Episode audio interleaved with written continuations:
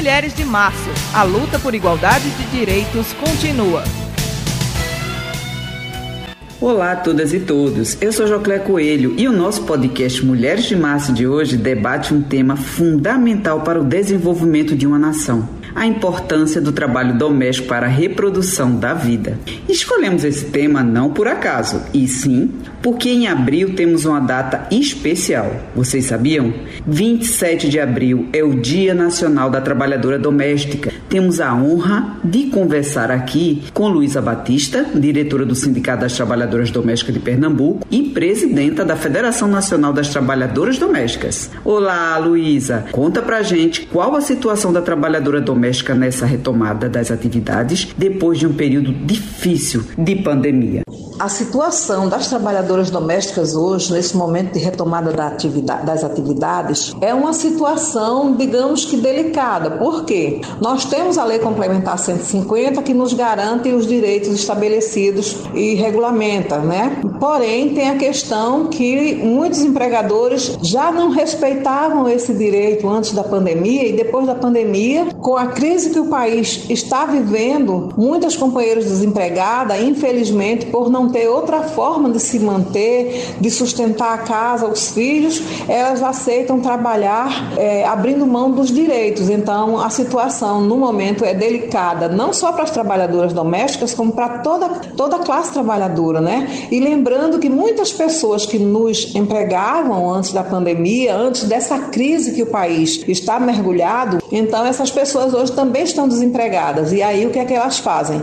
Elas rescindem o contrato de trabalho formalizado, como a trabalhadora vai ficar sem emprego, sem renda, infelizmente se submete a trabalhar sem o registro em carteira, sem o direito garantido por lei. É, sabemos que os direitos das trabalhadoras domésticas foram ampliados com a aprovação da Lei Complementar número 150 de 2015, que regulamentou a emenda constitucional número 72, conhecida como a PEC das domésticas. Apesar das conquistas históricas de direitos e do reconhecimento das trabalhadoras como categoria profissional, a informalidade ainda é grande e requer muita luta e conscientização da sociedade. Luísa, o que mudou e o que precisa mudar para dar mais visibilidade e garantia aos direitos dessas profissionais tão essenciais para a gente? O que mudou para as trabalhadoras domésticas, né, e o que precisa ainda mudar é essa, essa mentalidade da, da sociedade é, de achar que o trabalho doméstico é um trabalho que não ofere lucro a quem nos emprega.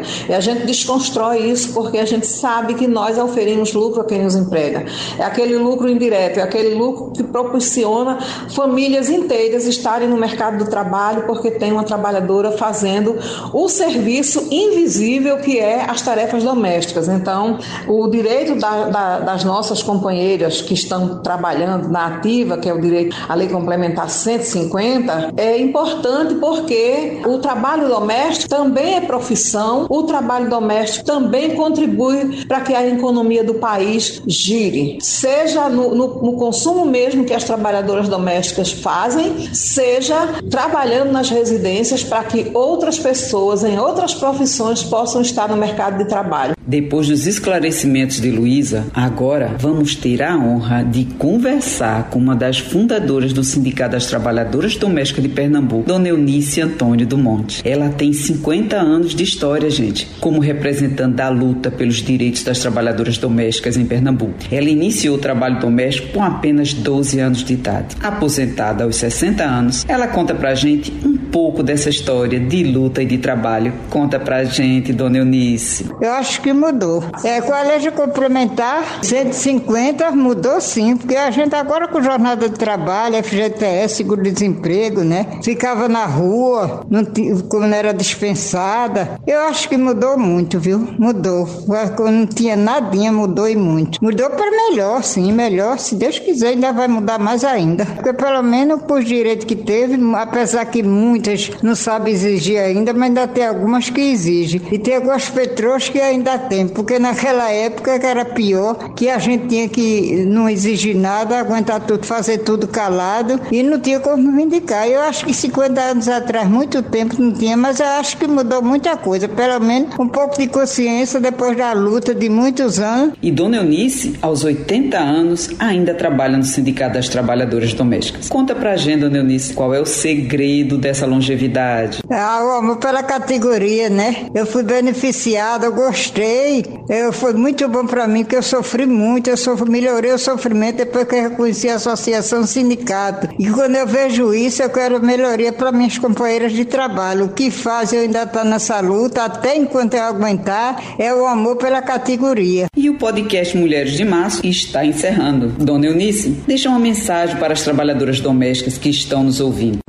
Eu, nesse dia 27 de abril, né, dia da categoria, a mensagem que eu deixo é que a doméstica não se intimide. Tenha coragem de lutar e de exigir seus direitos, porque é um direito que é seu. Não deixe ninguém vacilar, ninguém tomar os seus direitos, não. Que a gente lutou por muito tempo para isso. Então, é um direito que é nosso. A gente tem direito de exigir. Se o empregador, a empregadora não quer dar, mas é um direito nosso. A gente tem que enfrentar sem ter medo. Obrigada a vocês ouvintes, obrigada às nossas convidadas de hoje. Fiquem atentas e atentos aos próximos episódios do nosso podcast Mulheres de Março. Voltamos em maio com novas pautas. Até logo e muito obrigada por nos ouvir. Tchau, tchau, gente.